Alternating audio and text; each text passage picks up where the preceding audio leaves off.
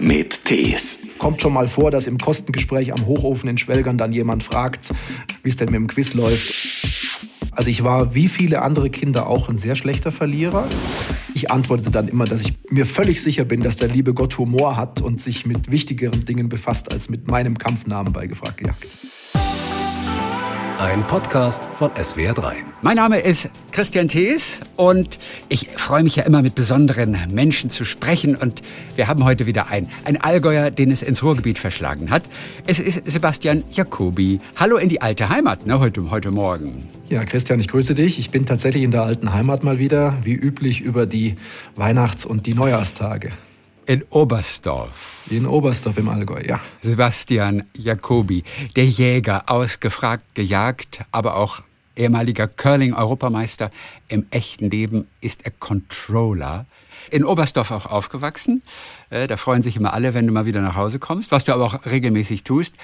Und ich weiß gar nicht, ob wir schon mal drüber gesprochen hatten, aber ich glaube, wir haben neulich für unseren Podcast, wie war der Tagliebling natürlich, nach mhm. unserer gemeinsamen Curling-Session, die du mir und Anke Engelke gegeben hast, haben wir kurz gesprochen. Aber ich glaube nicht über dieses besondere Verkehrsschild, das ich so liebe. Und zwar im Zentrum von Oberstdorf mhm. war es an einem dieser zentralen Parkplätze. Eure Innenstadt ist ja sehr, sehr klein, ne? Das ist ja wirklich nur. Ist, ist, ja, eine ist ja eine Marktgemeinde und keine wirkliche Stadt. Also es sind ja. noch weniger als 10.000 Einwohner ja. und in Bayern sind diese Marktgemeinden ja noch als eigene Einheit sehr üblich. Ja. Und da stand dieses Schild am großen Parkplatz, bezogen auf diesen einen, wirklich diese eine Parkbox. Und da stand, dieser Parkplatz ist für die Oberstdorfer Hausfrauen reserviert. Und ich liebe dieses Schild. Es ist ungefähr, ich würde mal sagen, wahrscheinlich 12, 13, 14, 15 Jahre her, dass ich in Oberstdorf war. Eine Woche lang. Und ich habe dieses Schild abgefeiert. Du hast es aber noch nie gesehen, oder? Ich habe das Schild noch nie gesehen. Nein, ich weiß auch nicht, ob es noch steht. Also würde man das heute noch aufhängen? Nein, wahrscheinlich nicht. Ich bin sicher, dass es nicht mehr steht. Aber du kannst vielleicht deine Eltern nachher mal fragen, den Vater mal fragen, ob, ob er dieses Schild noch in Erinnerung hat. Ich fand es großartig, weil ich es nirgendwo in Deutschland sonst gesehen habe. Dieser Parkplatz ist für die Oberstdorfer Hausfrauen reserviert. Ich, ich werde mich erkundigen, wo dann die Hausmänner parken. ja. So, du hast ein paar Tage schon in der Heimat genossen. Ihr seid äh, zum, zum Jahreswechsel seid da runtergefahren einmal. Hast du schon eine kleine Bergtour gemacht über den Schattenberg, Schattenbergrad ähm, bis zur Nebelhornbahn? Die habe ich früher gemacht und die mache ich auch früher gerne im Sommer, wobei natürlich der Schattenberg eine sehr lange Tour ist. Das muss man den Leuten schon sagen und nicht okay. unbedingt das, was man als Ungeübter macht. Aber Schattenberg ja. ist der Hausberg hier, einer der Hausberge. Ähm, Im Moment ist es tatsächlich mit 15 Grad natürlich äh, frühlingshaft warm, auch in mhm. Oberstdorf. Und der Schnee geht auch in den höheren Lagen langsam wieder zur Neige. Also man könnte jetzt mit der entsprechenden Ausrüstung und Jacke auch eine Bergtour machen, aber ist ja. dann doch eher was für den, für den Juno, sage ich mal. Ja. Oberstdorf ist aber auch der Ort, wo quasi dein Interesse, deine Leidenschaft für Quiz geweckt wurde. Oder? Wie früh war das? Stimmt, bei dir? Ja. Wie früh war das? Das war Mitte der 90er Jahre, so um das Jahr 96 herum. Da hat in Oberstdorf äh, in der Pfarrstraße ein Irish Pub eröffnet. Ja. Das gab es vorher im Ort nicht. Und äh, in diesen Irish Pubs ist es eben Tradition, einmal wöchentlich ein Kneipenquiz oder eben Pubquiz auch genannt zu veranstalten. Ja. O'Reillys Irish Pub heißt der, den gibt es heute noch. Und äh, jeden Dienstag wird dann da eben ein Quiz veranstaltet und wurde schon damals. Und äh, ich war da kurz vor dem Abitur und hatte ja, mir vorgestellt mit meinen Freunden, wenn man da als Team hingeht, dann könnte man da auch gewinnen. Das ist mhm. ja so, vom Abitur glaubt man immer, man hätte die Möglichkeit, die Welt einzureißen. Und dann haben wir erstmal gelernt, was wir alles nicht wissen. Okay, und da war die Hoffnung auf kostenloses Bier, was wahrscheinlich der Gewinn war, die war dann einfach hinüber. Na, es war nicht Bier, es gab immer eine Flasche Whisky zu gewinnen. Äh, ja, und äh, die haben wir dann am Anfang bei weitem nicht gewonnen. Und ihr wart noch minderjährig. Aber ihr habt sowieso nicht geschafft zu gewinnen. Aber nee, hättet nee, ihr die also Flasche 19, Whisky? Ach, du warst schon 18. Ja, ja, 1996, okay. da war ich gerade 18. Äh, man hätte vorher reingehen können bis zu einer gewissen Uhrzeit, aber wir waren dann schon volljährig. 97 habe ich Abitur gemacht. Also wir hatten so knapp ein Jahr Zeit, uns da zu akklimatisieren in diesem Quiz. Und äh, anfangs, wie gesagt, haben wir da eher die letzten Plätze belegt und äh, nach einem halben Jahr hatten wir es dann doch im Griff.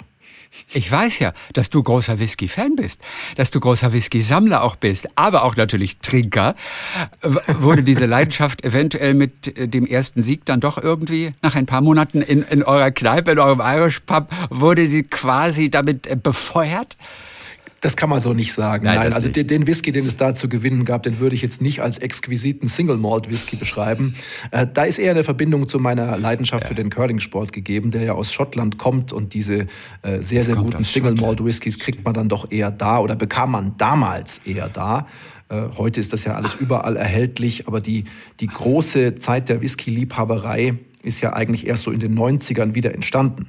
Ja, also heutzutage Aha. ist das ja eine große Sache, auch wie der Gin gerade, aber damals war es noch nicht ganz so. Und warum? Wie kam das damals? Wie kam der Whisky zurück? Das ist eine gute Frage. Äh, ich denke einfach, dass es ein, ein Marketinginstitut auch in Schottland war. Äh, da hat ja. man eben erkannt, dass das ein ja, ein USP für das Land ist und dass man äh, mit gutem Marketing, mit sehr, sehr gutem Single Malt Whisky, mit äh, schönen Logos, Flaschen etc. im Duty-Free-Shop, dass man damit eben für Schottland gut werben kann und viel Geld verdienen kann. Und dann hat man auch wieder äh, sehr viel mehr Whisky exportiert. Gab es natürlich vorher immer, aber eben nicht in diesem Maße, wie es dann eben in den 2000ern, 2010ern war. Aber interessant, oder? Dass der Whisky mal so ein bisschen von der Oberfläche verschwunden war und man ja. den Whisky, man denkt, der Whisky war immer da. Der, also, der, aber der war der sicher immer da, aber nicht ja. als dieses Exportgut in dieser Masse. Und äh, früher war ja auch Irland äh, das Haupterzeugerland für Whisky. Und äh, ja. das ist dann quasi völlig ausgestorben, bis es nur ganz wenige Destillerien noch in Irland gab. Und mittlerweile wächst es eben auch da wieder mit speziellen äh, ja, Eigenschaften, die nur irischer Whisky dann hat. Wie oft trinkst du Whisky? Das kommt so ein bisschen darauf an, welche Jahreszeit, ob man Freizeit hat oder an der Arbeit ist. Aber also ich trinke schon wöchentlich äh, mal ein Gläschen Whisky. Ähm, aber also Trinker äh, im Sinne von Alkoholiker ist jetzt zu viel natürlich. Äh, aber ich gönne mir ganz gerne mal abends ein Gläschen äh, okay. schönen Single Malt und probiere den und äh, versuche meine Geschmack Geschmacksknospen dann zu schulen. Also du bist Genießer in dem Fall. Ja, ich genau, trinke ja. ja. gar keinen Alkohol. Insofern kann ich damit ja auch leider gar nichts anfangen. Aber wenn mhm. man so, so einen kleinen Whisky getrunken hat, ist man dann automatisch angeheitert oder hat das äh, kaum Effekt? Effekt. Also in der Menge, wie du sie trinkst.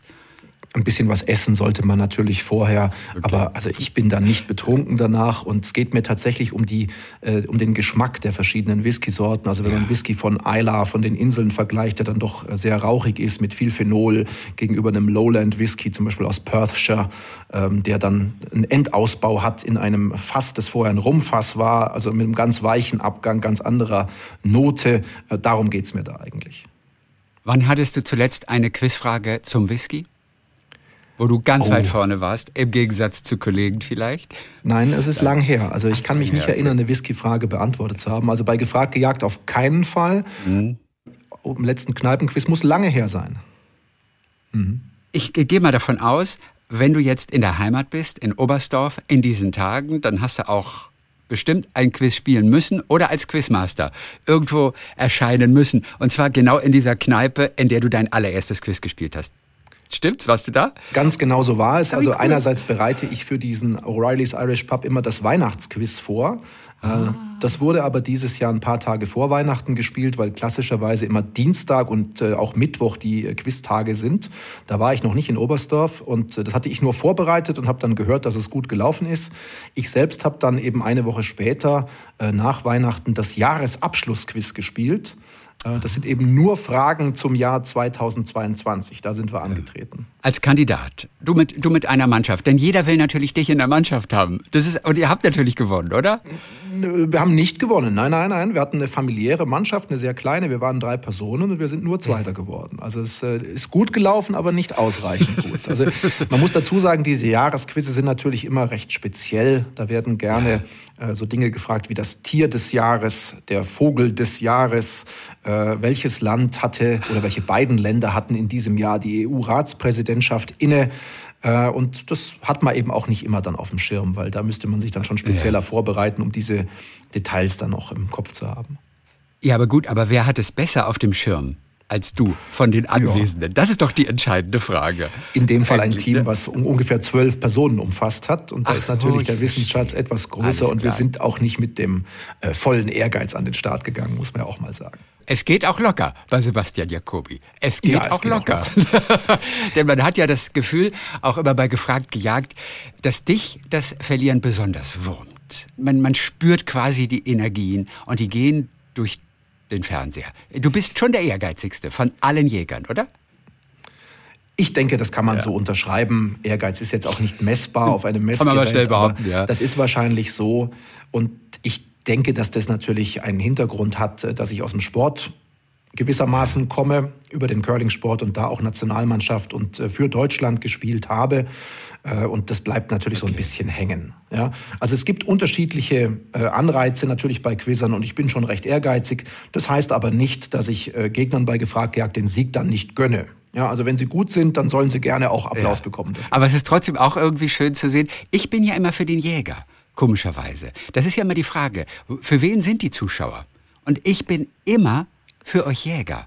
Aber viele andere sind für die Kandidaten. Also speziell ist ja Alexander ja, Bommes immer für die ja Kandidaten. Das ja, kann man ja in der Sendung durchaus merken. Das sollte er auch sein. Die brauchen ja auch Unterstützung. Die machen das Ganze ja, eben klar. nur einmal, während wir es regelmäßig machen als Jägerinnen und Jäger. Ähm, ja, aber durch die verschiedenen Charaktere, die wir als Jäger eben haben und die die Zuschauer auch gerne sehen und mitbekommen, ist es verständlich, dass äh, einige dann doch sagen, wir halten jetzt zum Jäger. Ähm, gleichzeitig gibt es natürlich den Faktor, äh, dass die Kandidaten, die vier Personen, die unten gegen uns antreten, jemandem nicht sympathisch sind vor dem Bildschirm und dann sagt er eben, boah, jetzt soll sie der Jäger aber mal richtig einseifen. Auch das passiert. Das passiert, ja. ja. Wie warst du denn als Kind? Also viele Kinder sind von Natur aus wirklich schlechte Verlierer. Und wenn es Mensch ärger dich ist, dann fangen sie wirklich an zu toben teilweise. Wie warst du denn als Kind? Ja, also ich war wie viele andere Kinder auch ein sehr schlechter Verlierer. Okay, ähm, dann muss man aber sagen, dass der Curling-Sport, den ich ja doch recht früh angefangen habe, mein Vater war schon äh, Curler in Oberstdorf und hat drei Weltmeisterschaften gespielt. Und der hat mich dann natürlich recht früh äh, an die Materie herangebracht, dass der schult.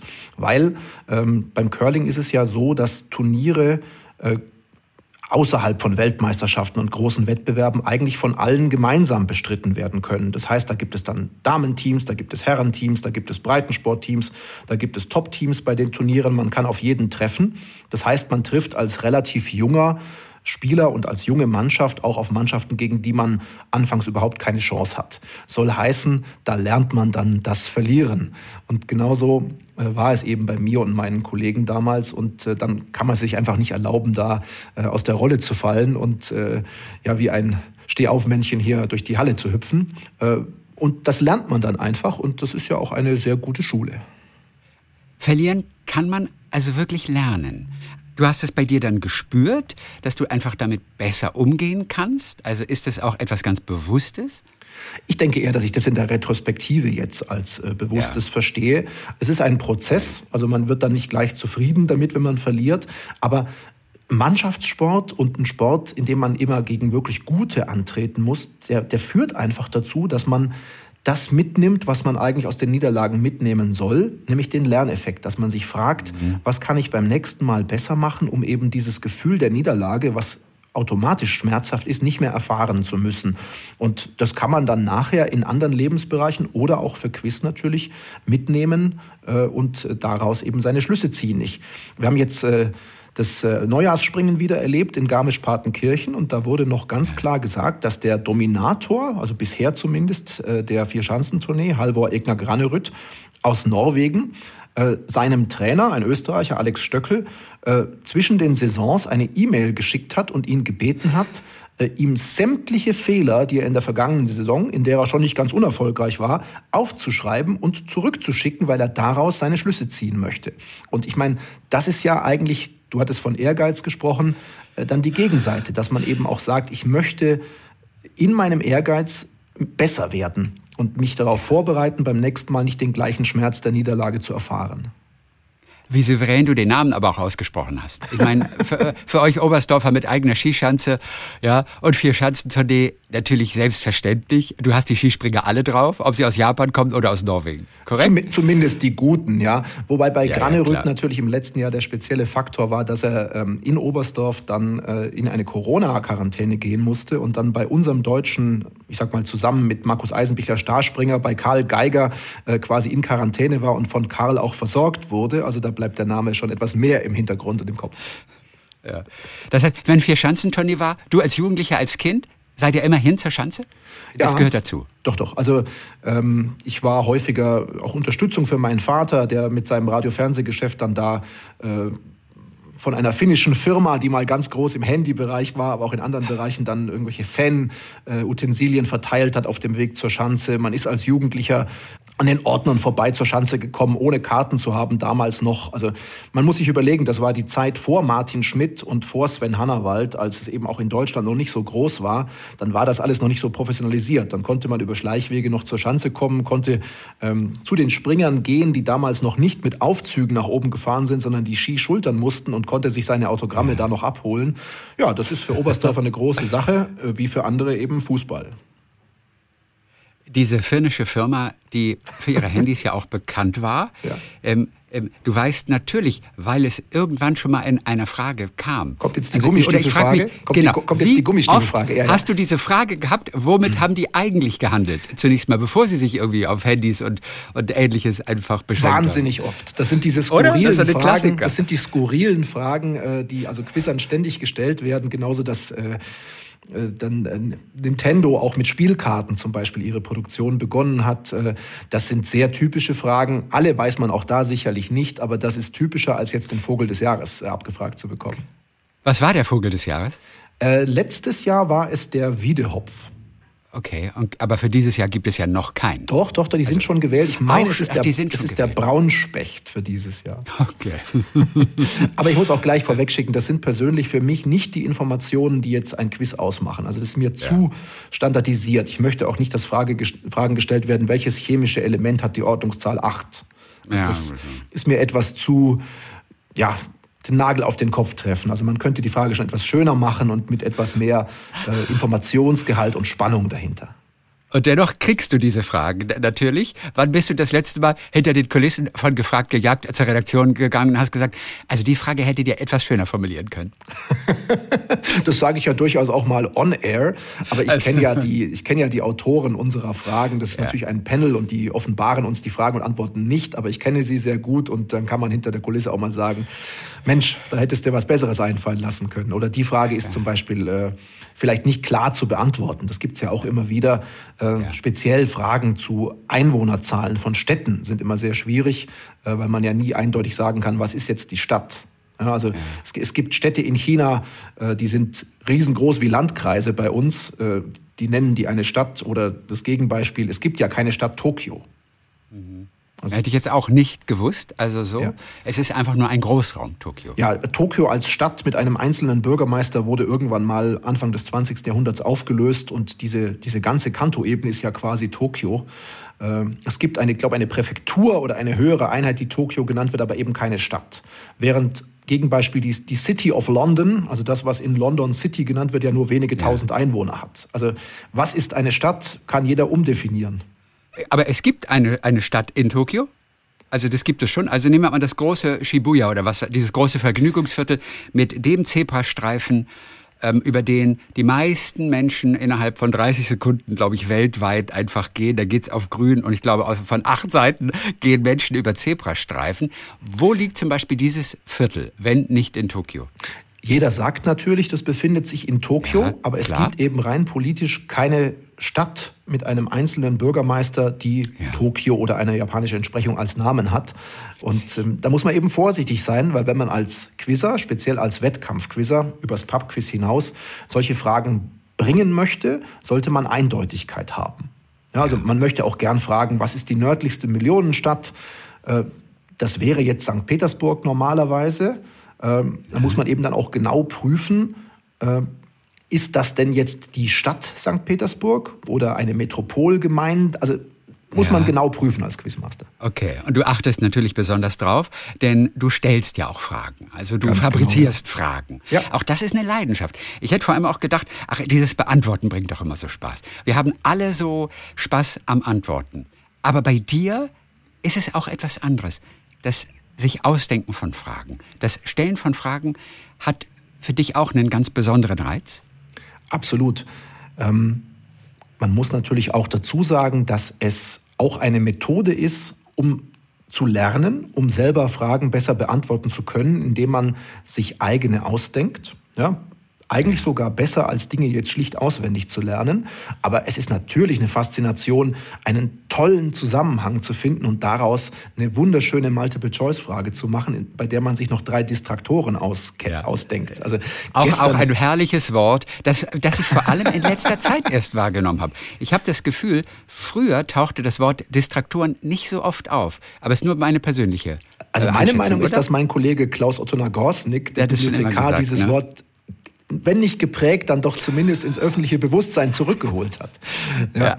Also, aber erst gestern habe ich wieder eine wunderbare Instagram-Frage gemacht, äh, die mir auch persönlich gefällt. Man soll sich nicht selber lohnen, aber da ging es um Pauline ja. Wayne. Pauline Hast du schon mal Wayne. von Pauline Wayne gehört? Nein, ich habe es auch gestern nicht gemacht bei dir. Ich mache es ja. natürlich manchmal. Stürzt dich aber drauf. Pauline Wayne, nein, weiß ich nicht. 1910 hat der US-Präsident William Taft, das war der 27. Präsident, diese Pauline Wayne ins Weiße Haus geholt. Und dann hatte ich gefragt, welche, ja, wofür Pauline Wayne eigentlich bekannt war. Und äh, ja. äh, der Witz an der Sache ist, dass Pauline eine Milchkuh war.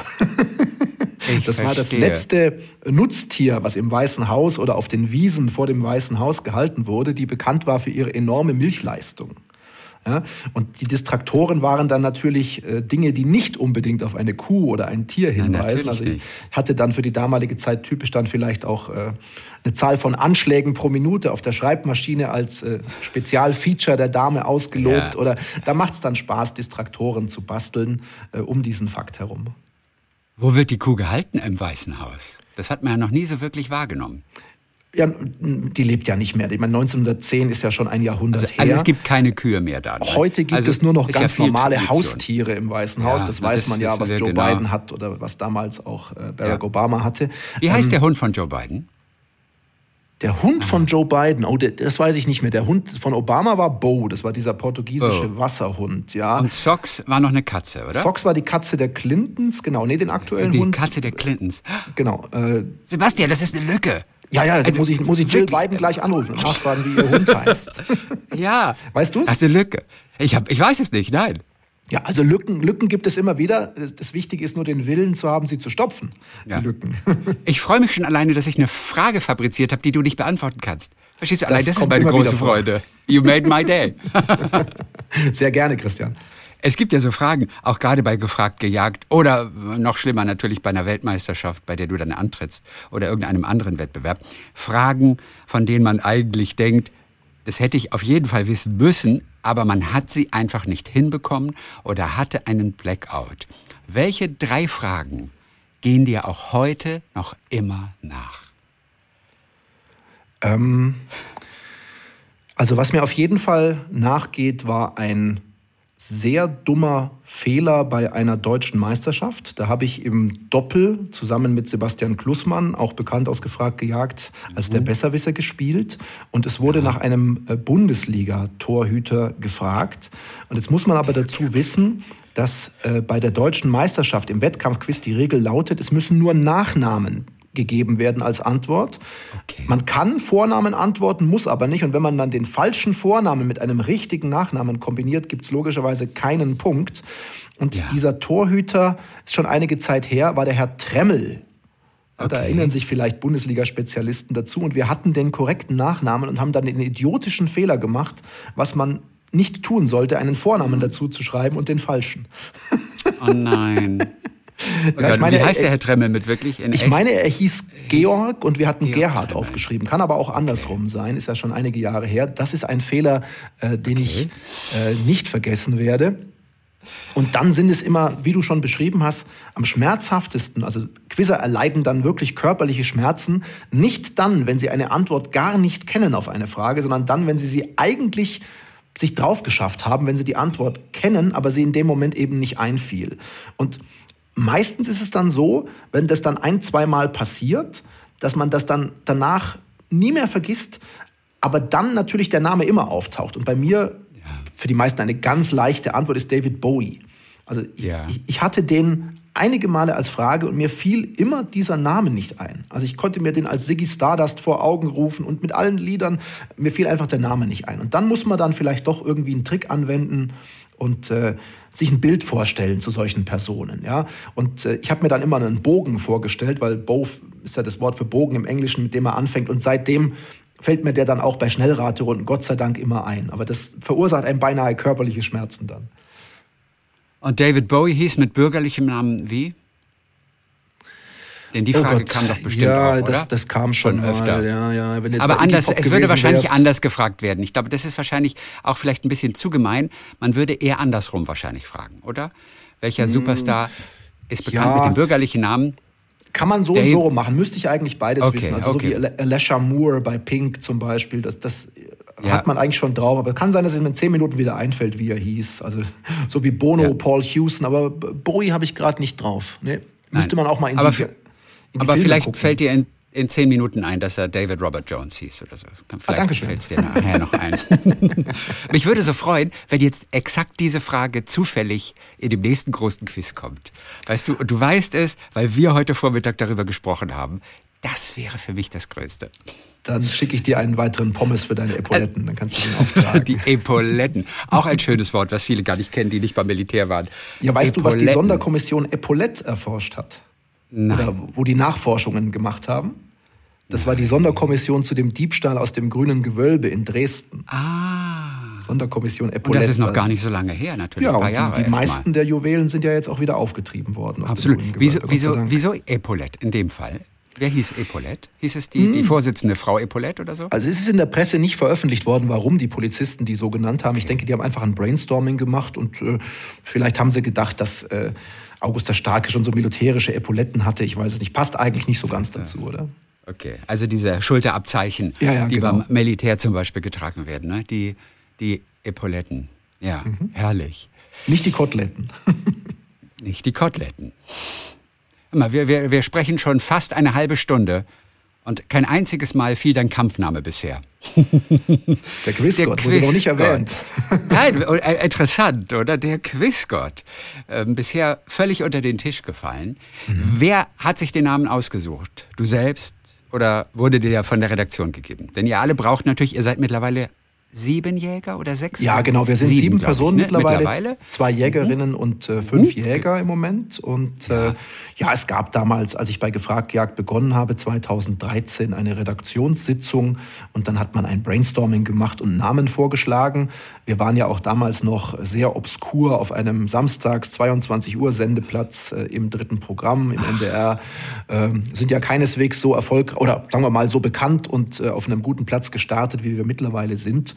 Ja, und äh, unser Sebastian Klusmanns und mein Vorgänger, denn wir sind gemeinsam eingestiegen, Holger Waldenberger, der war damals noch als Quizmaschine bekannt und bekam später dann noch den Namen der Gigant, was auch sehr passend zu seiner Körperlichkeit war. Und dann hat man eben überlegt, was es da für Möglichkeiten gibt. Ich hatte ein paar andere Vorschläge, aber letztlich äh, hat man sich dann auf den Quizgott geeinigt. Äh, Klappern gehört zum Geschäft, sage ich mal. Äh, und ich hoffe, dass ich es öfter einlösen kann, aber ich kann versichern, dass es nicht äh, an, daran liegt, dass ich also jetzt blasphemisch werden möchte oder dass ich keine solche Hybris habe, mich für einen wirklichen Gott zu halten.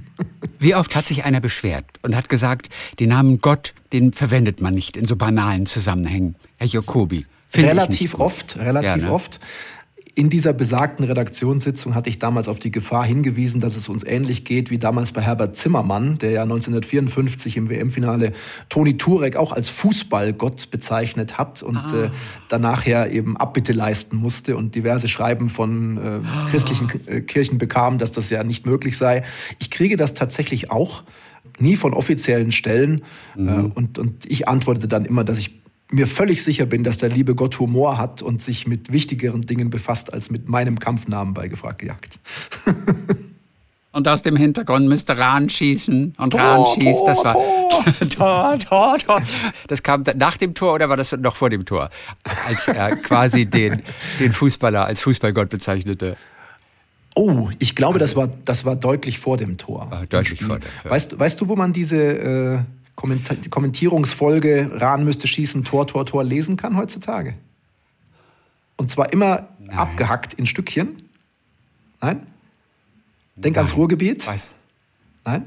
Denk, denk ans Ruhrgebiet, das ist ja auch ganz gut. Also es steht irgendwo in der ja. Heimatstadt dieses besagten Fußballers. Ja, er kommt ja aus Essen, richtig, aber es steht an der A40. An der A40. an der A40. Der alte Name für die Autobahn ist ja der Ruhrschnellweg. Und wenn man von Duisburg, also meiner momentanen Heimat, äh, nach Essen fährt, dann ist an den Brücken immer wieder ein Teil dieses, äh, ja, dieser Sätze von Herbert Zimmermann eben angebracht. Und am Ende kommt dann Tor, Tor, Tor. Wie schön. Auch ich bin noch nie mit dem Auto da lang gefahren, wenn immer nur mit dem Zug, aber da kriegt man es nicht zu sehen. Aber ich bin nie diese Autobahn gefahren bisher. Aber mhm. wie schön ist das denn? Ja, gute Idee, äh, oder? Das ist aber wirklich toll. Kann man auch sehr schöne Quizfragen machen aus äh, Dingen an Autobahnen, auch aus diesen braunen Hinweisschildern, die eben immer ja. auf so besondere Sehenswürdigkeiten hinweisen, die man dann mhm. meistens gar nicht sieht. Ist dir das schon aufgefallen? Also dann wird auf Zeche Zollverein ja, ja. hingewiesen oder Absolut. auf das äh, markgräfliche Opernhaus in Bayreuth und nie sieht man die Gebäude. Also es soll ja anregen, in die Städte zu fahren, aber es ärgert mich immer, dass man dann nicht sehen kann. bei, bei mir an der A5, da steht auch irgendwas mit Simplicissimus. Also oh. das habe ich jetzt so im Kopf. Simplicissimus. Ich habe aber keine Ahnung, was damit gemeint ist oder wo es da was zu sehen gibt. Ich habe nur Simplicissimus in also Erinnerung, was wirklich ein bisschen komisch ist. Was in Verbindung zur A5 sagt mir das auch nichts. Also mir sagt das etwas zu der Zeitschrift natürlich, Simplicissimus, äh, ja, Anfang genau. des 20. Jahrhunderts und dann eben von Grimmelshausen ist doch der, äh, das literarische Werk mit dem Simplicius Simplicissimus als Hauptfigur. Das sind die beiden Dinge, aber mit der A5 verbinde ich da jetzt nichts. Okay, also ich äh, google das natürlich jetzt äh, ganz schnell mal und ich meine, da, da steht irgendwas mit Simplicissimus Haus wohl. Okay. Simpli, ja, und zwar in Rennchen, da mhm. gibt es das Simplicissimus Haus bei Kilometer 670,5. Mhm. Also zwischen Karlsruhe und Freiburg irgendwo. Ähm, und das ist das Simplicissimus Haus. Aber das, das ist ein, ein rezeptionsgeschichtliches Literaturmuseum in dem Illustrationen zu den Werken des Barockdichters Johann Jakob Christoffel von Grimmelhausen Also haben wir die Beziehung ja jetzt hergestellt. Und da haben wir sie ja, hergestellt, wunderbar. genau. Der im 17. Jahrhundert eben den bekannten Abenteuer- und Schelmenroman Der abenteuerliche Simplicissimus Teutsch veröffentlicht hat. Guck mal. Und du hast jetzt auch schon genau die Herangehensweise beschrieben, äh, wie man eigentlich ein besserer Quizzer wird.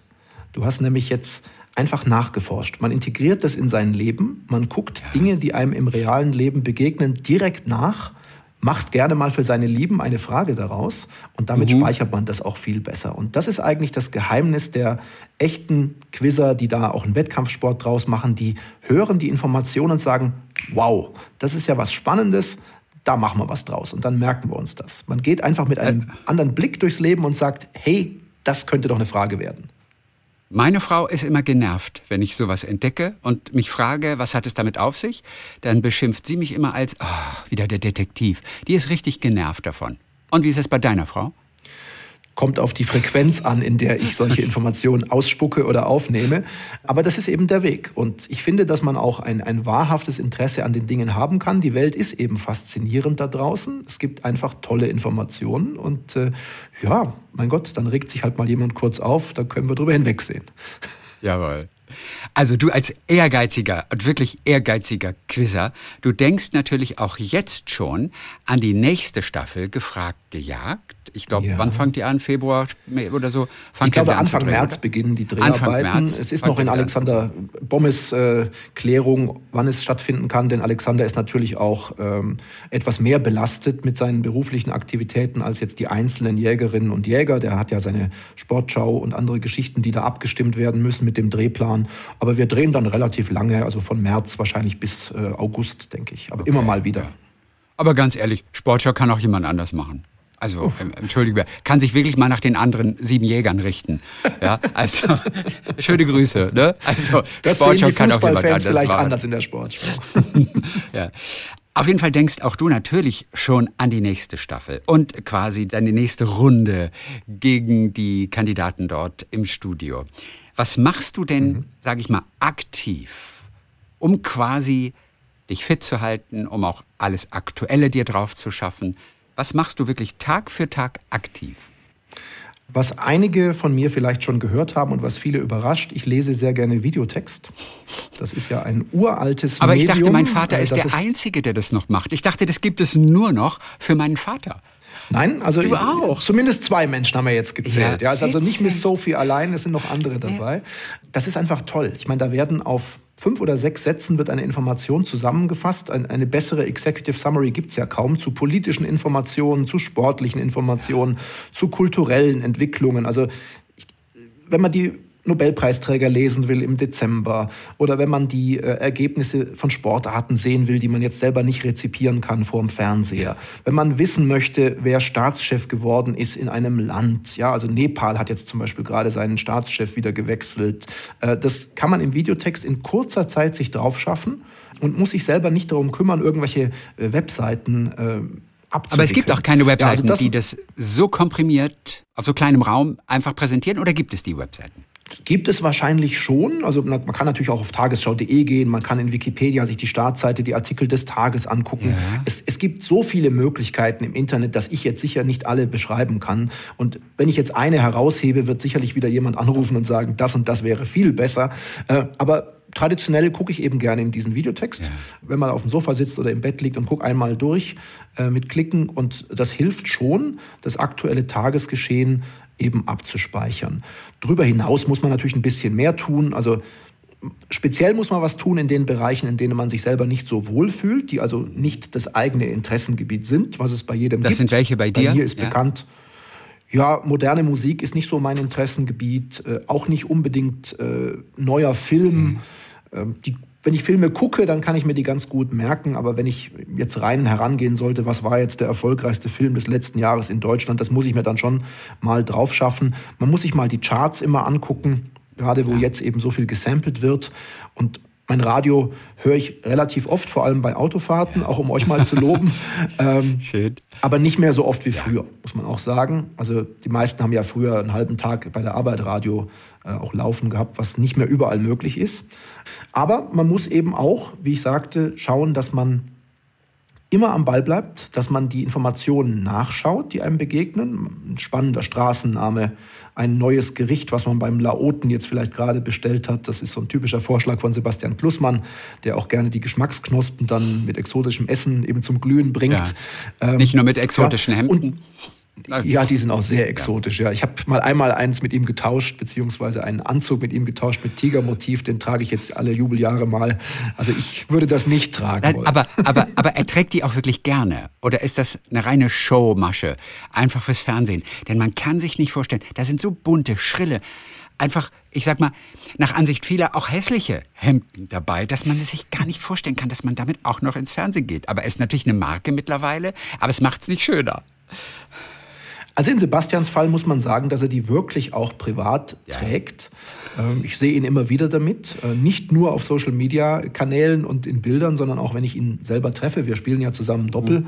sind auch aktuell deutscher Doppelmeister im deutschen Quizverein wieder. Also kenne ich ihn, glaube ich, recht gut und er mag diese Hemden. Ja, ich verstehe es auch nicht. Tut mir leid. Und wenn du jetzt einen Wettkampf hast, wie bereitest du dich speziell für einen Wettkampf? Also wir reden von Weltmeisterschaften, von deutschen Meisterschaften, also richtig große Wettkämpfe, wo es auch ein bisschen um was geht. Ähm, nicht nur um den Ruhm, also da möchte man wahrscheinlich noch lieber gewinnen als bei gefragt gejagt. Was kannst du speziell für einen Wettkampf machen? Das kommt ein bisschen drauf an, äh, ist das international oder national? Du hast jetzt gerade von Europameisterschaft und WM gesprochen. Da sind die Fragen ja auf Englisch und sind auch sehr viel internationaler. Ich spiele äh, täglich mehrere Online-Quizze internationale, eines aus Portugal, eines aus Österreich.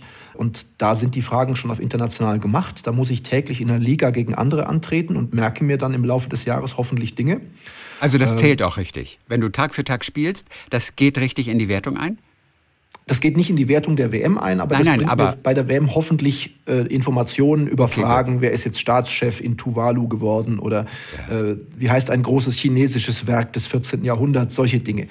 Ähm, die kriegt man ja in deutschen Quizzes nicht wirklich mit, weil da ist schon ein gewisser Fokus auf Deutschland. Es ist nicht nur Deutschlandfragen, aber da muss man auch ein paar internationale Sachen von internationalen Autoren dauerhaft spielen. Gleichzeitig geht man natürlich, das ist nicht unsere Haupttätigkeit, aber man geht doch ein paar Listen mal durch. Also man schaut noch mal, hat man jetzt alle US-Präsidenten auf dem Schirm? Ja, oh Gott, die Ähm, US-Präsidenten. Weiß man die Mitglieder der Arabischen Liga? Weiß man, äh, wer äh, die letzten Grammys gewonnen hat? Solche Dinge. Okay. Und dann gibt es natürlich noch Feinheiten, wie in jeder Sportart. Man möchte gerne wissen, wer sind denn die Autoren oder der Autor, die Autorin dieses Wettbewerbs.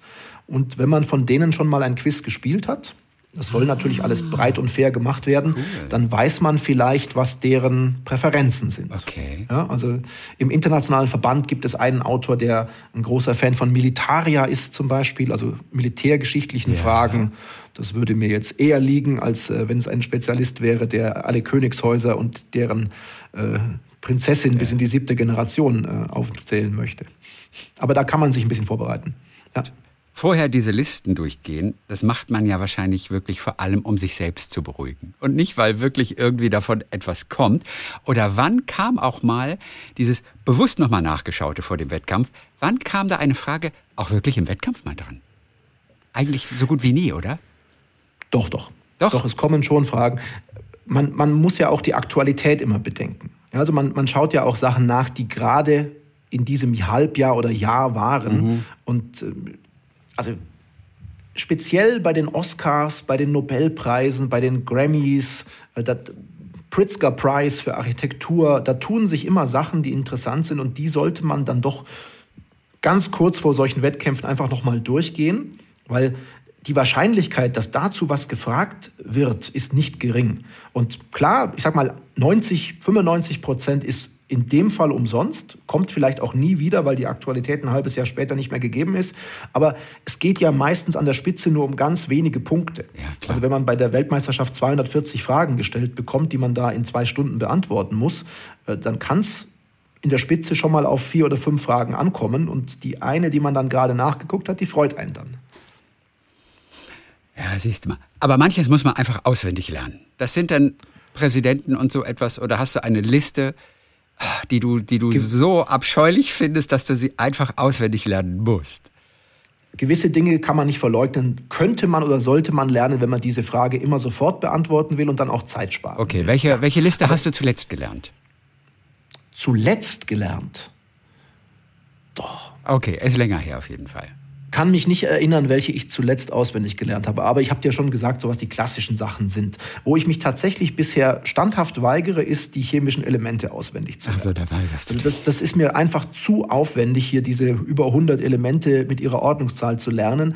Aber über die Jahre kriegt man natürlich auch viele Fragen dazu und kann meistens äh, über einen anderen Hinweis als die auswendig gelernte Ordnungszahl dann eben was zu aussagen. Ja. Also speziell etymologisch, also wo kommen die Namen der Elemente her? Ja? Warum heißt Vanadium Vanadium zum Beispiel? Ja? Also es ist ein Beiname der Göttin Und warum? Äh, Also, der von der Göttin. Ja. Irgendwo von einer Göttin. Ja. Mein absoluter Schwachpunkt wäre ja Geschichte. Das mache ich sehr gerne. Da hätte ich am meisten Angst vor, irgendwelche Merowinger Könige oder aber auch wirklich so wirklich so absurde Sachen und das ist ja auch so ein wahnsinnig großes Gebiet. Wie stehst du mit Geschichte? Auf gutem Fuße? Ja, ich hatte im äh, Gymnasium damals Geschichte als Leistungskurs und das ist eigentlich Aber auch es deckt ja auch nur so einen Lieblings- Mini-Bereich ab. Verstehst du? Ein bisschen Nationalsozialismus, ein bisschen Weimarer Republik, ein paar Ägypter oder so. Aber das ist ja auch nur ein Bruchteil. Ah, Es gibt doch so schöne Geschichtshörbücher und Geschichtspodcasts, die man hören Ja, kann. damals, Also aber da- als ich zur Schule gegangen bin, gab es das noch nicht. Ja, aber also Geschichte ist für mich eines der faszinierendsten Gebiete überhaupt. Und ich sehe auch jetzt an meinem Sohn, der ist sieben Jahre alt, dass er da jetzt schon Interesse dran hat, wenn er Terra X sieht über irgendwelche Pharaonen oder äh, Dinosaurier. Natürlich ist bei allen Kindern in dem Alter sehr in. Ähm, nee, also Geschichte bin ich ganz gut aufgestellt. Bei der letzten Europameisterschaft jetzt in Berlin im November äh, war das tatsächlich mein äh, bestes Gebiet. Also da gibt es nicht nur ein Allgemeinwissen-Quiz, sondern es gibt auch Special Subjects, also zu Einzelthemen äh, Quizze. Und da bin ich also weltweit äh, Zehnter geworden in Geschichte. Und das war tatsächlich diesmal mein bestes Ergebnis. Äh, man muss immer überlegen, dass die Deutschen weltweit schon noch ein bisschen weg sind von der Spitze. Ja, okay. Also unsere, unsere Mitgliederzahl im Deutschen Quizverein, den wir erst vor elf Jahren gegründet haben, ist schon bei 1500 etwa Mitgliedern. Also da läuft es sehr gut, was die Masse im Wettkampfquiz äh, ausmacht, aber wir sind noch nicht sehr nah dran äh, an der Einzelspitze. Also in Einzelbereichen sind wir ganz gut, aber noch nicht als Team und noch nicht im Einzel. Welches Ritual hast du vor dem Schlafengehen? Denn ich stelle mir vor, auch bei dir muss es irgendwas mit Wissen zu tun haben. Ist es nur noch der letzte Blick einmal auf den Videotext oder was ist das Letzte, was du vor dem Schlafengehen machst? Nicht immer, aber gelegentlich, gerade wenn ich nicht schlafen kann, gehe ich Listen, die ich gelernt habe, im Kopf nochmal durch und prüfe, ob ich wirklich jetzt alle US-Präsidenten noch in der Reihenfolge aufsagen kann oder wie die Hauptstädte äh, von Ländern sind und dann schlafe ich ganz sicher ein. Das ist ja das Faszinierende.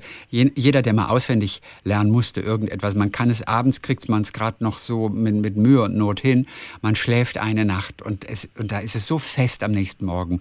Man macht es so locker. Alleine dieser Vorgang fasziniert mich jedes Mal aufs Neueste. Unser Gehirn erledigt das alles im Schlafen. Irre, oder? Ja, das ist absolut faszinierend. Genauso faszinierend ist aber, wenn man beim Quiz sitzt und, wie ich vorher sagte, diese Schmerzen erleidet, eine Information, die man gelernt hat, fällt einem nicht ein. Ja. Und dann versucht man einfach nicht mehr mit großem Druck darüber nachzudenken und alle fünf Sekunden, sondern man lässt das mal wegfloaten, sage ich mal, von sich. Mhm. Und zehn Minuten später taucht der gesuchte Name plötzlich auf. Ja, wie ein Funke.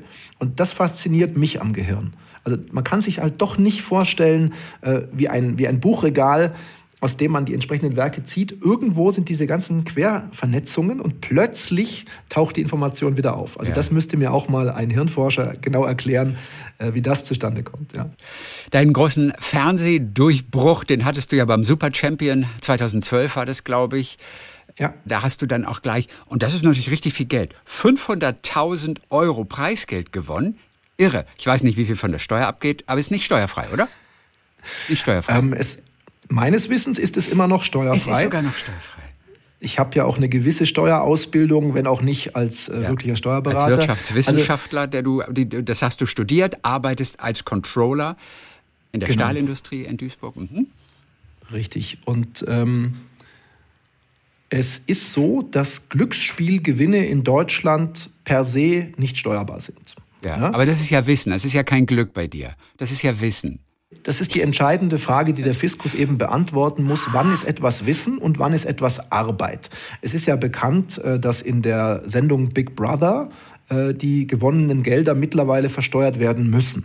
Ja, weil gesagt wird, der, ob, jetzt, ob, jetzt, Promi Big Brother oder das normale, äh, die Gewinnerin oder der Gewinner hat Arbeit leisten müssen in diesem Container über eine gewisse Zeit. Mhm. Und genau das muss an sich geprüft werden. Äh, ist es ein reines Glücksspiel? Und meines Wissens ist bei sehr vielen Quizzern, je nachdem wie die Quizshow ausgestaltet worden ist, bisher immer noch entschieden worden, dass es sich um Glücksspiel handelt, weil man ja auch nicht weiß, welche Frage man da bekommt. Ja, so war es zumindest damals auch bei mir. Aber warum ist Glücksspiel steuerfrei? Also was ist der Sinn dahinter? Ja, ich glaube, beim Steuerrecht muss man nicht immer nach Sinn fragen. Es macht ja auch keinen nee, Sinn. Aber soll es ein Anreiz Renn, sein für irgendetwas? Dass soll Rennpferde in der Umsatzsteuer mit 7% besteuert werden, mit dem ermäßigten Umsatzsteuersatz, während Mineralwasser mit 19% besteuert wird. Das macht auch nicht viel Sinn. Okay. Oder ergibt ja. keinen Sinn, wäre die korrekte oh, Aussage. Ja, wirklich, bevor die Germanisten kommen. Aber inzwischen, ja, dann können wir aber mit dem Duden wieder kommen. Und da steht dann auch drin, es macht keinen Sinn, ist durchaus eingedeutscht mittlerweile. Es ist Deutsch. Also. Das ist genauso eine Diskussion wie über den korrekten grammatikalischen Plural des Wortes Quiz. Oh ja, Quizze. Quizze mit zwei Z und E ist, glaube ich, jetzt aktuell der Stand. Oder einfach nur die Quiz, sagt der Duden auch. Die also Quiz. Einfach ohne eine, an, ein Anhängsel hinten noch. Was hast du denn damals mit den 500.000 gemacht? Wenig. Ja, ange angelegt. Als guter Wirtschaftswissenschaftler hast du es angelegt. Genau, sie konservativ benutzt, okay. weil ähm, Geld war damals tatsächlich nicht mein höchster Antrieb beim Quiz Champion, sondern das war ja eine sehr neue Sendung damals noch. Ich war ja in der allerersten Ausgabe und die ja, Herausforderung, gegen diese äh, fünf in ihren Fachgebieten doch sehr starken Prominenten zu gewinnen, ähm, das war bei meinem Ehrgeiz eigentlich äh, der Hauptantrieb in der Sendung. Nichtsdestotrotz, jeder möchte natürlich Geld gewinnen und 500.000 Euro, die es heute nicht mehr gibt übrigens, heute gibt es nur noch 100.000 Euro mhm. in der Sendung. Reicht aber auch, ähm, finde ich. Also. Ja, es reicht aber. Das ist ein schön, schöner Antrieb. Ja. Ja. Nee, ich habe sie, hab sie konservativ äh, angelegt. Ich habe mir, glaube ich, damals ein iPad als äh, großen Wunsch davon beschafft. Das ist ja doch recht bescheiden, denke ich. Ja. Und äh, das Geld wartet auf wichtigere Verwendungen. Ansonsten verdienst du ja auch noch wirklich dein ganz normales Geld mit mhm. äh, dem Controller-Job bei ThyssenKrupp ja. in der Stahlindustrie. Das Ganze in Duisburg, wo du als Allgäuer hingezogen bist, irgendwann mal wegen deiner Mutter. Hattest du, glaube ich, mal erwähnt oder neulich. Genau, ich bin die ersten 20 Jahre meines Lebens äh, in Oberstdorf aufgewachsen und ja. bin dann in die alte Heimat meiner Mutter gezogen, die also aus Meiderich, äh, MSV Duisburg, ja, der Meidericher Spielverein, der große Fußballclub, die daher kommt. Ja, und äh, meine Großeltern lebten damals auch noch in Duisburg-Meiderich und ich habe dann in der Firma bei Thyssen, ThyssenKrupp angefangen, in der schon mein Großvater eben und mein Onkel aktiv war. Ach, guck mal. Denn gegensätzlicher zum Allgäu könnte ja das Ambiente nicht sein. Weißt du, das stimmt, Ruhrgebiet ja. und Allgäu, Natur pur. Und 20 Jahre damit aufgewachsen, das muss dir doch unglaublich fehlen. Auch wenn Duisburg total schön ist und die Menschen sind auch noch alle ganz toll. Aber letztendlich muss dir das doch wahnsinnig fehlen. Nach 24 Jahren hat man natürlich eine gewisse Gewöhnung auch an andere Umstände. Ich lebe jetzt länger in Duisburg, als ich vorher in Oberstdorf gelebt okay, habe. Ja. Es fehlen mir speziell die Berge. Mhm. Sagen alle. Wenn man hier aufwächst, dann hat man Berge um sich, man hat diese natürliche Begrenzung, man hat diese wunderbare Landschaft, in die man nach dem Feierabend gehen kann, wenn andere hier Urlaub machen möchten. Das fehlt mir schon. Äh, aber wie du schon sagtest, Duisburg hat auch wirklich schöne Seiten. Also es wird völlig übertrieben, dass Duisburg eine so hässliche Stadt wäre. Äh, das sieht man schon an den, an den räumlichen Gegebenheiten. Ich meine, Duisburg ist wahnsinnig lang, äh, liegt auf beiden Seiten des Rheins, auf beiden Seiten der Ruhr. Da gibt es eben viele verschiedene äh, Ansichten der Stadt und der ehemaligen Städte, die eingemeindet worden sind, die mit Duisburg verwachsen sind. Und da findet man immer was. Es wird immer die Sechseenplatte genannt, aber wir leben jetzt auf der, auf der linken Rheinseite in Duisburg-Barl. Das ist ja fast schon ländlich. Also es gibt ganz tolle Ecken in Duisburg. Ja. Sag mal, du hast einen Fulltime-Job noch oder hast du den irgendwann mal auf 70 Prozent reduziert, weil du ja auch eben so oft Fernsehaufzeichnungen zum Beispiel noch hast? Ich habe den Fulltime-Job bei ThyssenKrupp nach Oha. wie vor. Oha. Ähm, dadurch, dass wir jetzt eben auch sieben Jägerinnen und Jäger sind bei Gefragt gejagt, habe ich ja etwas weniger Auftritte dann auch als Jäger selbst. Ja. Hatte aber Was ja auch nicht schön ist eigentlich, gell? Also man hat ja Nein, doch, also, lieber etwas mehr Auftritte, eigentlich. Natürlich hat man gerne mehr ja. Auftritte, aber man gönnt es den Kolleginnen und Kollegen auch und die Zuschauer möchten sie ja auch sehen. Keine Diskussion. Wir haben aber jetzt auch noch diesen Ableger dazu bekommen, allein gegen alle, wie er in Deutschland heißt in der letzten Saison. Eine sehr schöne äh, neue Version, die im Ausland dann Beat the Chasers heißt. Genau, da wird das Ganze umgedreht. Er hat jetzt in der letzten Woche, hattet ihr es dann einmal gemacht, ja? Ja. Aber um auf deine Frage zurückzukommen, ich äh, versuche jetzt schon, weil ich auch 2022 ein paar gesundheitliche Beeinträchtigungen hatte, dann vielleicht doch auf Teilzeit umzustellen okay. in meinem Hauptjob. Ich habe ja noch ein paar Buchprojekte, äh, Kalenderprojekte, die ich nebenbei äh, mache mit meinem Verlag und äh, da möchte man dann doch vielleicht sich ein bisschen den Rücken frei halten und auch die Work-Life-Balance dann eben wiederherstellen. Aber wenn du zur Fernsehaufzeichnung bist, dann arbeitest du einfach nach. Oder nimmst du deine Arbeit mit nach Hamburg und hinter den Kulissen, wenn du mal gerade nicht dran bist und es nicht zu raten gibst, sitzt dann am Laptop und äh, machst eben so ein bisschen Job, denn da geht ja doch viel Zeit weg. Oder musst du gar dafür Urlaub nehmen?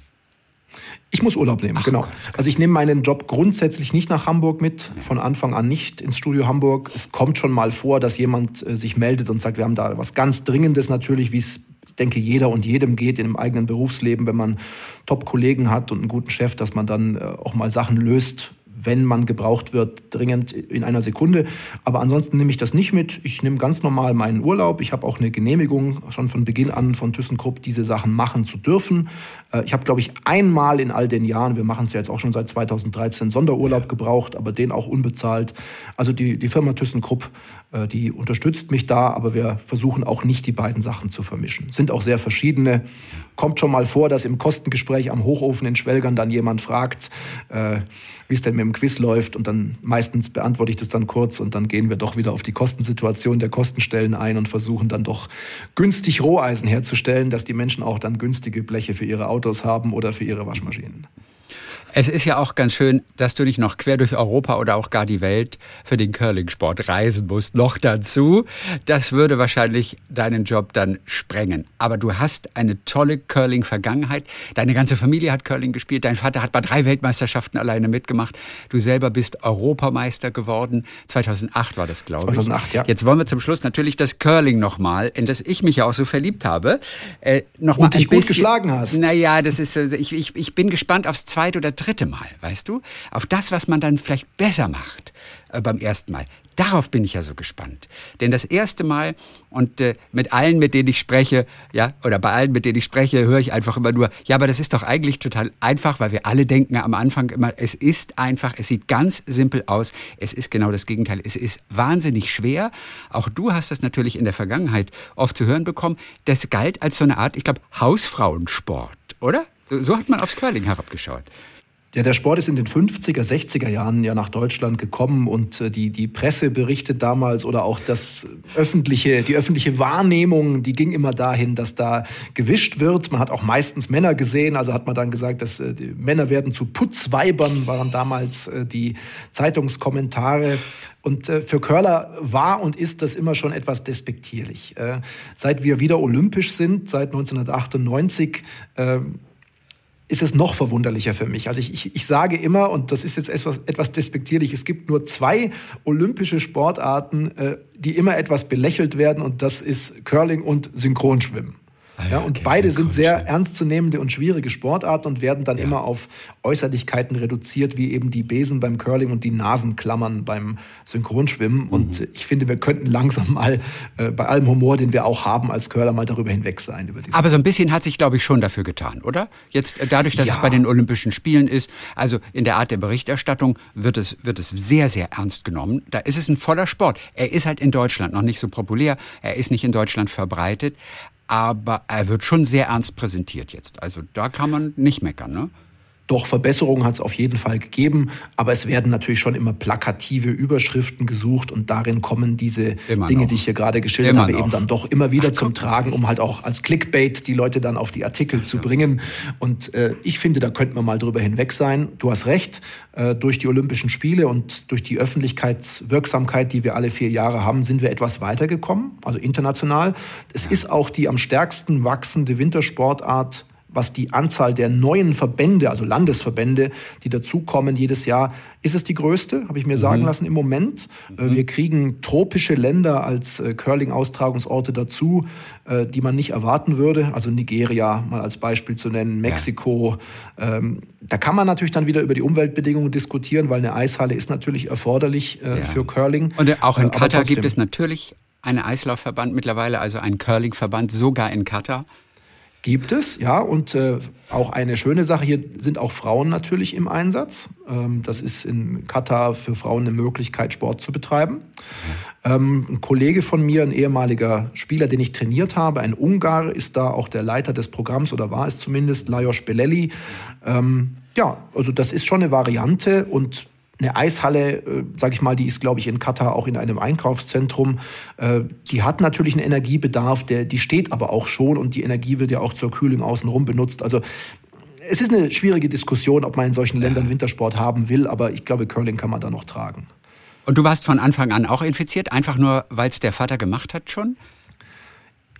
Ist schwer zu sagen, ist lange her bei mir, aber ja, ich war von Anfang an fasziniert. Gehörte einfach dazu, haben alle gemacht wahrscheinlich bei euch da, oder?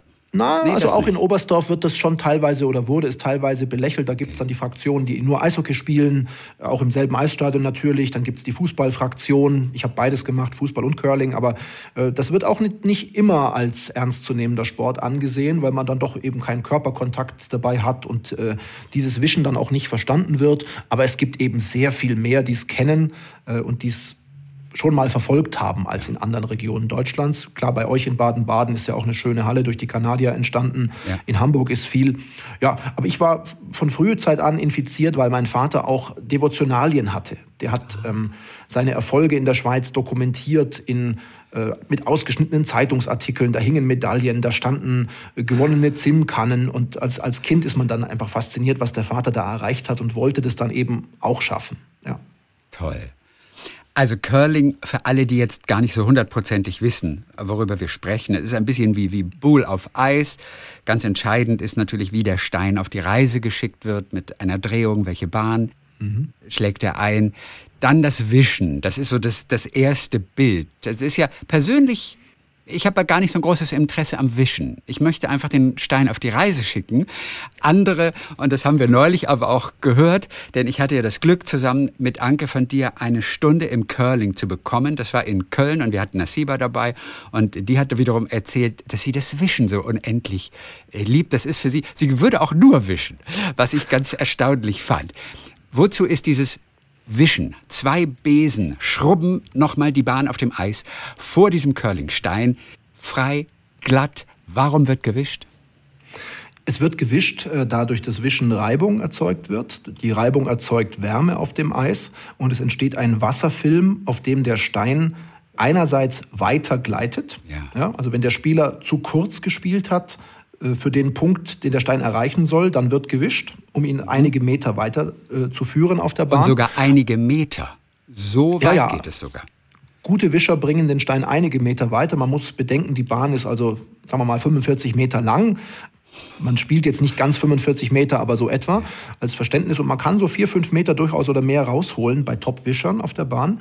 Aber gleichzeitig geht es nicht nur um die Länge des Steins, es geht auch um die Richtung des Steins. Also man muss sich vorstellen, die Steine bewegen sich nicht geradlinig, sondern die bewegen sich auf einer Kurve, die sieht aus wie ein Parabelast. Also die Hälfte einer Parabel. Wenn der Stein am Anfang noch relativ flott ist, dann läuft er eher gerade und gegen Ende hin, wenn er langsamer wird, wird die Seitwärtsbewegung immer größer. Und man kann mit den Besen, je nachdem, wie man wischt, gegen die Seitwärtsbewegung arbeiten, ja, also ihn gerader machen, seinen Lauf, die Parabel begradigen oder ihn auch in die Richtung, also der Parabel, mehr curlen lassen. Ja? Wobei der zweite Aspekt, also ihn mehr curlen zu lassen, erst in den letzten Jahren mit neuen Besen und mit neuen physikalischen Erkenntnissen zum Sport eigentlich zentral geworden ist. Zu meiner aktiven Zeit, als ich noch auf WM-EM-Niveau gespielt habe, äh, konnte man die Steine nur verlängern und gerade halten. Durch die neuen Besen und das sogenannte Carving kann man die Steine auch mehr curlen lassen. Und Carving ist was? Carving ist diese spezielle Wischtechnik mit den neuen Besen, mit diesen äh, PET-Besen, die man eben einsetzen kann, um den Stein stärker curlen zu lassen. Okay. Das gab Aber es Carve heißt nicht. ja eigentlich sonst wie, wie, wie, wie so rein schnitzen. Eigentlich. Das klingt genau. so, so körperlich. Ja. Carve. Ja. Also, ja, das ist der Begriff. Ja. Die, die Sportart ist ja in Kanada, sage ich mal, eine der größten und äh, es gibt mehr Curler in Kanada als überhaupt weltweit sonst addiert und die Begrifflichkeiten kommen eben dann heute auch aus dieser Region, wo dann am meisten auch Forschung betrieben wird. Aber es gibt Doktorarbeiten, physikalische über den Curlingsport und da gibt es immer noch äh, neuere Erkenntnisse, was denn die Physik hinter diesen ganzen Zusammenhängen ist. Nur einen Stein langsamer machen kann man nicht durch das Wischen. Nein. Ne? Das konnte man früher teilweise, als noch mit Strohbesen gewischt wurde. Das ist ewig her, also ich sag mal bis in die Anfang der 80er Jahre. Das waren äh, sogenannte Schlagbesen. Da hat man also nicht äh, auf, einem, auf einer normalen Bürste aufgedrückt und Reibung erzeugt, sondern man hat das Eis mit einem längeren Strohbesen und dünneren Strohbesen geschlagen und hat dadurch eine Vibration im Eis erzeugt. Ja, und einerseits durch das Stroh, das der Besen verloren hat, und andererseits durch das Stoppen der Vibration konnte man die Steine auch etwas zumindest bremsen, muss man sich vorstellen. Aber diese Strohbesen werden seit, wie gesagt, 40 Jahren nicht eingesetzt. Um einfach mal zu demonstrieren, wie dieser Stein, und er ist 20 Kilo schwer, über das Eis gleitet. Wenn nur ein Krümel, ein Brötchen Krümel auf der Bahn liegen würde, was passiert mit diesem 20 Kilo Stein? Es kommt ein bisschen drauf an, was unter den Stein gerät. Ja. Also beim Brötchenkrümel wäre ich mir nicht sicher, ob viel passiert. Okay. Schlimmer ist es, wenn Haare unter den Stein kommen oder kleinere Dreckpartikel. Also Haare ist ganz schlimm. Dann spricht man als Curler davon, der Stein hat etwas gefangen und dann macht der völlig äh, willkürliche und unkontrollierbare Bewegungen auf der Eisbahn und zieht manchmal dann sogar so eine Art Kratzerspur hinter sich her. Und äh, umso absurder ist es, dass man eigentlich bis vor 20 Jahren mit Haarbesen, also die Weiterentwicklung dieser Strohbesen, die ich gerade beschrieb, waren Haarbesen yeah. mit so einer Epoxidharzverklebung. Und die haben natürlich gelegentlich einige dieser Rosshaare verloren. Und das war eigentlich der größte Feind des Curlers. Und deswegen war auch diese Entwicklung dieser modernen Kissenbesen, sage ich mal, mit einer speziellen Kunststoffunterlage, war natürlich eine Entwicklung, die einerseits mehr Reibung erzeugt hat bei gleichem Kraftaufwand und andererseits das Eis eben auch nicht so verschmutzt hat. Also früher musste man wirklich aufpassen, dass man vor dem Stein auch wenn man gar nicht wischen wollte für Länge oder Richtung, immer sauber gemacht hat, dass der Stein kein Haare aufgenommen hat. Und jetzt ist das immer noch der Fall, aber eben seltener. Also kommt immer ein bisschen auf den Dreck an beim Brotkrümel. Das könnten wir mal ausprobieren demnächst. Ein Schweizer, mit dem ich gestern sprach und der auch mit Curling mhm. aufgewachsen ist. Wir waren zusammen auf der gleichen Silvesterfeier äh, und haben danach dann auch nochmal geschnackt. Und äh, der, der äh, gab dieses Beispiel, weil er auch jemanden Curling erklärte. Und der sprach ja. von einem Krümel, der schon ganz krass die Bahn dieses Curlingsteins verändern kann. Er sagte sogar, der geht zur Seite. So krass genau. Also es kann alles Mögliche alles, passieren, ne? ja. aber wenn, wenn das natürlich in WM-Finals passiert, wo es auf jeden einzelnen Stein ankommt und wo man mit jedem Stein die komplette Situation im Zielkreis, im Haus verändern kann, äh, dann ist das natürlich ein Desaster. Also man hat ja nur acht Steine als Team pro Spielabschnitt. Wenn man einen davon verliert, gerade die späteren Steine, äh, das äh, verändert das komplette End und ist sehr unglücklich. Und dann sollte man schon eine saubere Bahn vorfinden. Und ich habe ja nicht gesagt, dass der Krümel nichts macht, aber also ja, es kommt ein bisschen darauf an, welches Material. Auch was die Schuhe verlieren. Das ist ja so eine Gummiunterlage auf dem nicht rutschenden Schuh. Auch ja. diese Teilchen können da sehr viel erzeugen auf der ganz, ganz dünnen Lauffläche unter dem Stein. Der gleitet eben nur auf einem kleinen Ring in, dieser, äh, in diesem konkav geschliffenen Stein. Ja. Es gibt nur 700 Deutsche, die Curling machen. Das sind nicht viel und davon sind noch nicht mal alle aktiv. Ihr Curler wünscht euch natürlich dass es mehr sind. Ich selber würde auch ganz gerne wirklich Curling spielen, aber selbst in Baden-Baden ist es dieses Jahr nicht möglich, weil aus Grund von Betriebskostengründen das Eis gar nicht aufgemacht wird. Das ist schon krass natürlich. Und ich weiß nicht, wo der nächste Ort ist. Mannheim. Also es ist gar nicht so einfach, weil es eben nur, was weiß ich, an die 15 Verbände in Deutschland gibt. Sebastian, wie kriegen wir, da, wolltest du einhaken gerade noch? Ja, es gibt mittlerweile schon einige Clubs, aber es fehlt natürlich, anders als in der Schweiz, da hattest du gerade gesprochen über einen Schweizer, mit dem du ja. Silvester verbracht hattest oder Neujahr. Äh, es gibt schon Möglichkeiten in öffentlichen Eishallen, in denen eben auch Eishockey gespielt werden kann oder Eiskunstlauf gemacht werden kann, so wie in Köln. Es gibt vor allem wenig eigentliche Curlinghallen. Ja. Ja, das ist ja das Besondere, was dann äh, Hügelsheim, Baden-Baden eben auch hat, was Hamburg hat, was in gewissem Maße Füssen und Oberstdorf hat, wobei es auch keine wirklichen Curlinghallen da sind. Schwenningen hat auch eine reine Curlinghalle, die da im Einsatz ist. Aber man kann auf einem guten Niveau, wenn auch nicht auf dem absoluten Top-Niveau, Curling auch bei vielen Vereinen auf normalen Eisflächen betreiben. Köln haben wir da als Beispiel genannt, auch Düsseldorf im Ruhrgebiet. Hamburg habe ich schon genannt mit einer tollen Curlinghalle ja. in der Nähe von Hagenbecks. Im Osten, in Chemnitz zum Beispiel. In Berlin kann man es spielen. Ja. Rissersee. Also es gibt die Varianten und es gibt an fast allen diesen Orten eben auch Schnupperkurse, die angeboten werden. Und da würden wir uns natürlich alle Curler wünschen, dass wir Verstärkung bekommen, dass auch andere Menschen von dem Sport so fasziniert werden, wie wir es schon sind.